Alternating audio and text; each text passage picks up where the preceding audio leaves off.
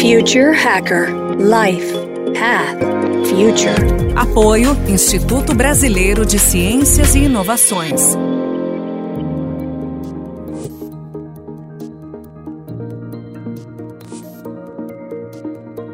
Olá pessoal, bem-vindo ao Future Hacker. Meu nome é André Chaves e temos aqui o convidado que é o Rodrigo Arnaud. 21 anos liderando equipes de projetos digitais, inovação e tecnologia da Globo com metodologias ágeis. Por oito anos, né, sócio, diretor de tecnologia e negócios, inovação do Esconderijo Hub, e atualmente está como executivo de BI né, da Companhia das Letras. Ele é membro de associações como o IBCI, que é o Instituto Brasileiro de Ciências e Inovações, e da Era Transmídia. Ele tem uma vasta experiência em efeitos visuais, Big Data, IoT, AI, VR, tudo que é transmídia. Já fez diversas palestras no Brasil e no exterior, inclusive foi destaque no IBC Special Awards em Amsterdã e NAB de Las Vegas. Rodrigo, bem-vindo ao Future Hacker. Obrigado, André. Um prazer, é uma honra estar com vocês aqui compartilhando. E eu acompanho já muitas edições, muitas pessoas importantes aí de alta relevância nas suas áreas de atuação, conteúdos fabulosos aí. Quero atender aí as suas exigências quanto ao tema, tá bom? Muito orgulho aqui de ter aqui também no, entre os membros aqui do Future Hacker. Vamos lá, Rodrigo, me conta um pouquinho da tua trajetória Quer dizer, né, você ficou durante 20 anos né, liderando uma área de, né, de inovação, dos maiores grupos, aí, o maior grupo de comunicação do país da América Latina. E como é que você entrou de corpo e alma nesse mercado de tecnologias imersivas e transmídia? Né? Eu queria saber como é que foi essa, essa química de você ter entrado exatamente nessa área, contar um pouco dessa sua história. Ah, legal, cara. André, eu, eu, eu acho que meu pé na área imersiva entrou no meu mestrado em 2005, 2006, ali na Poli, e ali eu tive contato com disciplinas de interatividade, né, de realidade virtual, como do, a disciplina do professor Romero Tori, né, estive num congresso com ele, né, no SVR 2016, né, falando sobre tema de realidade aumentada na área de saúde. Professores como o Cláudio Kirner, né, que já fala de realidade virtual há mais de 20 anos, né, esse congresso mesmo já tem mais de 20 anos, né, simpósio de virtual reality, né. Então eu fiquei apaixonado ali, né, pela gamificação, né, para aplicar gamificação nas empresas. Então, eles traziam toda essa inteligência de negócios da academia voltada né, para o mercado. Meu mestrado foi em inteligência artificial para rastrear jogadores de futebol num, num campo, né, para esportes, né, para você ter BI ali dos jogos, né, então estatísticas de performance dos jogadores, né meu vínculo com tecnologia desde pequeno, né? Desde os 5, 6 anos de idade, né? Eu sempre fui um maker, um hacker ali. Com 11 anos já fazia desenvolvimento de software, de hardware, né? É, imprimia plaquinhas de, com, de, de, circuito impresso, soldava componentes ali, construía vários projetos. Minha infância toda foi guiada pela ele, revista eletrônica total do Newton C. Braga e softwares também, né? Desenvolvi softwares, por exemplo, na escola de inglês com 12, 13 anos de idade, acabei estudando até de graça, assim, em permuta, né? Eu pagava a mensalidade, quando eu fiz o software para controle ali da parte financeira da escola, passei a, a isento da, da mensalidade, né? Foi uma troca ali que eu fiz até por prazer, por paixão ali. O dono da escola acabou me oferecendo essa bolsa, né? Ali eu parti para vários estudos, né? Fui estudar na data center, informática, depois fiz escola técnica em eletrônica, e aí eu fui para a área de computação, engenharia da computação, que é a minha formação. Trabalhei em duas empresas antes da Globo, né, na, em fábricas de telecomunicações, né, como Antenas TVA, fábrica de equipamentos na área de saúde, como Skinner, né? E aí entrei na Globo na área de inovação como estagiário, virei técnico ali de sistemas, depois engenheiro, pesquisador, né? E no final estava como sênior ali na área de inovação, né? E a gente liderou projetos desde praticamente eu como estagiário na Globo eu já tinha contato com gestão de projeto, liderando equipe, terceirizados, né? A área de inovação a gente acaba sendo um líder de projeto nato, né? Para você poder transformar alguma arte em tecnologia ali, né? Então, e hoje é bem interessante, né? Eu estou atuando na área de BI, né? Que é uma área bem focada em inteligência de negócios. E eu vejo como essa carreira que eu fiz, ela colabora muito, essa visão multidisciplinar com foco no resultado ali da empresa, né? Estou muito feliz, assim, de poder aplicar muitos conhecimentos, né? Bem direcionados ali com foco, né? De, de business intelligence, né? Falando também da área de inteligência artificial, né? o nosso foco aqui, inteligência aumentada, né? Tem muito a ver com todas essas outras tecnologias, né? Eu tenho até um, um artigo teu no, bem legal no LinkedIn, falando aumente a sua inteligência, né? Conta um pouquinho, né, para os nossos ouvintes aí, qual é a diferença entre, entre a inteligência aumentada e a inteligência artificial? É bem curioso, né? Porque inteligência artificial é um termo muito polêmico, né? Ele até nesses tempos atuais é, chega a ser bem polarizado, né? Tem até ativismo contra inteligência artificial, robôs e contas né, administradas por inteligência artificial que foram bem polemizadas aí, né? No Twitter com a Microsoft, enfim.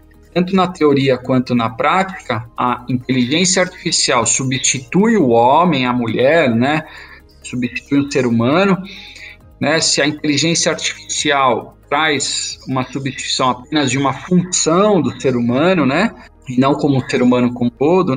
E nesse aspecto, a inteligência aumentada começa a ganhar força, né? A Marta Gabriel colocou para gente, né, que a discussão dos próximos anos agora vai tender em cima desse conceito de inteligência aumentada, o ser humano ele é colocado como um ponto central. As ferramentas tecnológicas auxiliam o ser humano a ganhar inteligência, né? Uma simples calculadora, um bloco de notas, expande a nossa inteligência, né? Então, isso traz um aumento da nossa cognição, né? Ele melhora a performance do nosso cérebro, essa que é a principal diferença né, entre inteligência aumentada e inteligência artificial, né? Eu queria fazer uma pergunta, por que, que o AR não decolou? Foi pelo fato da, da rede, pelo fato de, assim, talvez quando vier o 5G, isso vai ser uma realidade um pouco mais presente na vida das pessoas, mas por que, que o AR parece que ele não decolou? Qual, qual o problema dessa tecnologia? na aplicação de realidade aumentada, né? Ela precisa ser uma aplicação que traga utilidade para o dia a dia das pessoas, não apenas como uma ativação de marca ou uma inovação ali numa determinada área. Então, quando a gente começa a utilizar, por exemplo, na pandemia, os QR Codes com uma voracidade, os bancos adotando o QR Codes ali para autenticar né, contas, etc., que isso já vem antes da pandemia, jogos para celular, né, para smartphone, que utilizam ali a câmera para fazer alguma interação com o jogador, é, isso acaba trazendo a popularização da tecnologia, né? Mas, obviamente, acaba sendo coisas ou de nicho ou que são utilizadas por uma onda ali, né? Por um determinado momento, né? em vários casos, como Pokémon Go, né, que é um jogo de realidade aumentada que ficou conhecido no mundo inteiro, né? E até hoje tem comunidades muito fortes. Mas a gente não vê isso no nosso dia a dia, né? Hoje o mais comum que se tem em realidade aumentada é um QR Code, né? Você poder, por todo lugar que você vai, num cardápio de restaurante, né? Pagamento de uma conta num banco, pagamento de Pix, por exemplo, né? Quando você usa a câmera do celular para aumentar a realidade do que está acontecendo, Tá usando uma tecnologia de realidade aumentada que reconhece ali um objeto, etc. Né? Mas é um pouco básico isso, né? A realidade aumentada é uma ferramenta muito poderosa que você pode agregar informações e efeitos visuais, né? Que é uma área que eu trabalhei por muito tempo, né? Efeitos visuais ali que aprimoram a tua visualização de dados, né? De telemetria, como eu fazia na TV, né? e essas visualizações elas são mais lúdicas, né, para quem está ali acompanhando, né, um evento esportivo ou um gestor tá olhando um dashboard para insights decisões ali para direcionar recursos da empresa, investimentos, né? Quando você tem isso em realidade aumentada, você colabora muito com as sinapses do nosso cérebro, né? Quando a gente utiliza as nossas mãos para desenvolver alguma experiência, algum trabalho, né? A gente desenvolve sinapses mais de criatividade, né? Que mexe muito com criatividade no nosso cérebro, né? Com a criação. Quando você tem relatórios, ao invés de tê-los numa planilha, você tem isso em gráficos, né? Em dashboards. Você usa a realidade aumentada, como naquele filme, né? Minority Report. Você consegue ter uma grande tela na sua frente, né? e amplia né, a tua estratégia do que você está ali analisando. Isso pode ser um jogo, pode ser uma ativação de uma marca, pode entrar num supermercado e usar a realidade aumentada para fazer compras mais saudáveis para você ou mais próximas do seu gosto pessoal, né? Então, ao invés de você ficar procurando no supermercado, você usar a realidade aumentada para ir direto né, ao ponto, a gôndola ali, ao, ao, né, as prateleiras, né? Escolher produto com realidade aumentada. Tem vários vídeos na internet aplicando realidade aumentada no varejo, né? Para estender a leitura de livros, né? Com é, objetos em 3D, né? Você manipula ali as páginas do livro, do e-book, e usa o seu smartphone para trazer conteúdos adicionais, né? Ou um vídeo, ou uma foto, ou até um objeto 3D na área de medicina, né? Educação infantil, né? Você traz ali e deixa mais lúdico, né? Aquele livro, aquele, aquele conteúdo que você está tá apresentando, né? Isso é muito comum, né? Hoje já existem ali na, vários exemplos ali, podem ser pesquisados na internet. A popularização disso, ela depende do mercado, da, da adoção da tecnologia pela comunidade, né? Não basta criar a tecnologia, né? Shrinsky, né? O Shrinsky, alguma coisa assim, né? Ele é um antropólogo que defende muito que a revolução da tecnologia ela é mais importante pelo lado da adoção da tecnologia pela sociedade do que a própria criação, né? A criação da tecnologia pode não dar em nada, né? Pode inventar uma tecnologia que ninguém adota. A partir do momento que a sociedade incorpora aquilo como uma, uma rotina, uma experiência útil de aplicação, é que se popularize. Eu acho que os grandes players, as grandes empresas estão investindo muito em tecnologias de realidade aumentada e mais recentemente em realidade virtual. Aí já é o uso de óculos, dispositivos que trazem a, esses efeitos para os nossos olhos de uma forma mais intensa, né? também a mistura de realidade aumentada com a virtual, né? A realidade mista ou realidade misturada, né? Isso faz parte todo de um ecossistema de realidades estendidas, né? E devem se popularizar, né? Essas realidades mistas, né? Com óculos é, onde você enxerga o ambiente real e o ambiente virtual para fazer simulações de projetos, cirurgias à distância com vários médicos, né? Aprendizados ali treinamentos, desde, por exemplo, treinamentos de CIPA das empresas, a realidade mista ela pode auxiliar muito, né, para você utilizar, por exemplo, um óculos e conseguir manipular objetos, né, desde um extintor de incêndio para fazer um treinamento anti-incêndio, né, é contra incêndio, né, e isso tem algumas empresas que já utilizam, né, a realidade mista para treinamentos. Mas para popularizar isso, os custos dos equipamentos precisam cair muito, né? Hoje em dia, bons equipamentos de realidade mista, eles passam de 5 mil dólares por pessoa, né?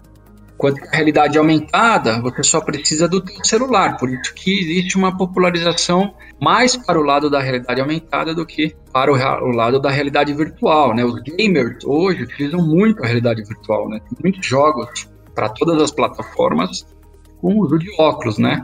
mas é uma parte desses gamers que adotam isso, né? Quem realmente gosta daquele tipo de imersão, né? Não, legal, cara. Inclusive, né, a realidade aumentada, eu acredito que ela vai, ser um, vai ter um grande impulso aí, principalmente com a, com a chegada do 5G. Eu queria saber, Rodrigo, me diz o seguinte, cara, e o 6G, cara, que já está sendo feito alguns testes na China? Qual é a grande diferença entre o 5G e o 6G? Eu confesso que eu não me aprofundei nesses estudos, vou dar um, uma pesquisada aqui rápido, já vou te responder emendando o raciocínio comparando com o 4G, né? O 5G, ele tem uma velocidade 20 vezes o que é o 4G nosso hoje, né? 4G dos nossos smartphones, quem tem plano 4G, né? Até às vezes 4.5G, como a gente escuta por aí, né? Essa tecnologia do 4G chega a 1 gigabits por segundo, que é 10 vezes a velocidade dos Wi-Fi que nós temos em casa um Wi-Fi em casa, de até 300 megabits, um Wi-Fi mais sofisticado, vamos dizer assim, né? Mas um cabo de rede, aquele cabo azul, né? Ele chega ali uma velocidade entre né, 100 megabits, né? Ele chega a 1 giga, né? Que é a velocidade do 4G. Já o, o, o 5G, ele vai para 20 giga, né? E o 6G, pelo que eu no tudo aqui mostra que o 6G vai ser 8 mil vezes o 5G, né? O 4G, a gente já tem um 4G, tem, tem um bom sinal, né? De 1 GB vai para 20 GB no 5G, e vezes 8 mil vezes isso, né? 8 mil vezes o 20 GB, né? Nem sei que conta que vai dar isso, vai dar 16, sei lá, tera, 160 tera, sei lá, que bem exponencial esse crescimento, pelo que eu vi aqui das experiências lá na China com o CG. Agora, a realidade aumentada no 5G é uma explosão aí de, de utilização, realmente. É muito pesado você carregar objetos em 3D no smartphone do celular, né? Haja visto, por exemplo, nos stories, quando você usa os filtros e, e, carrega muito ali com a câmera do seu celular, dá uma travadinha ali, né? Se o objeto 3D é muito é, muito fluido, o seu rosto não consegue acompanhar o objeto, né? Ou o objeto não acompanha o seu rosto. Os QR Codes, todos que a gente vê, trazer uma experiência aumentada ali para um cardápio de um restaurante, uma transferência bancária, né? Com o 5G, a gente tem uma demonstração muito famosa aí no, no YouTube, né? Foi uma experiência na Coreia do Sul, se eu não me engano. É um dragão no estádio, né? É, e o dragão correndo ali todo ao redor do estádio, com uma câmera geral e, o, e, mostrando os torcedores e o dragão passando ali no meio de todo mundo. Isso foi feito usando 5G, é extremamente pesado ali aquela aquele, aquele modelo, né, aquela, aquela, aquele cenário de videogame né, dentro de um estádio, né, como se fosse real. Isso é muito interessante. Imagina com CG a 8 mil, mas confesso que eu não sei detalhes mesmo. Você me pegou aí prevenido, viu, André? Eu só imagino o IoT, o que vai acontecer quando tiver o 6G, né? Tudo conectado. Quero saber quem vai fazer a segurança desses dados, né? de milhões de, de, de, de, objetos conectados em tempo real, né? Vai ser uma loucura. Pessoal, a gente finalizar aqui o primeiro bloco, a gente já vai para o segundo bloco, que a gente vai entrar um pouco na parte de esportes, metaverso e alguns outros temas. Aqui um papo ótimo com o Rodrigo Arnaud.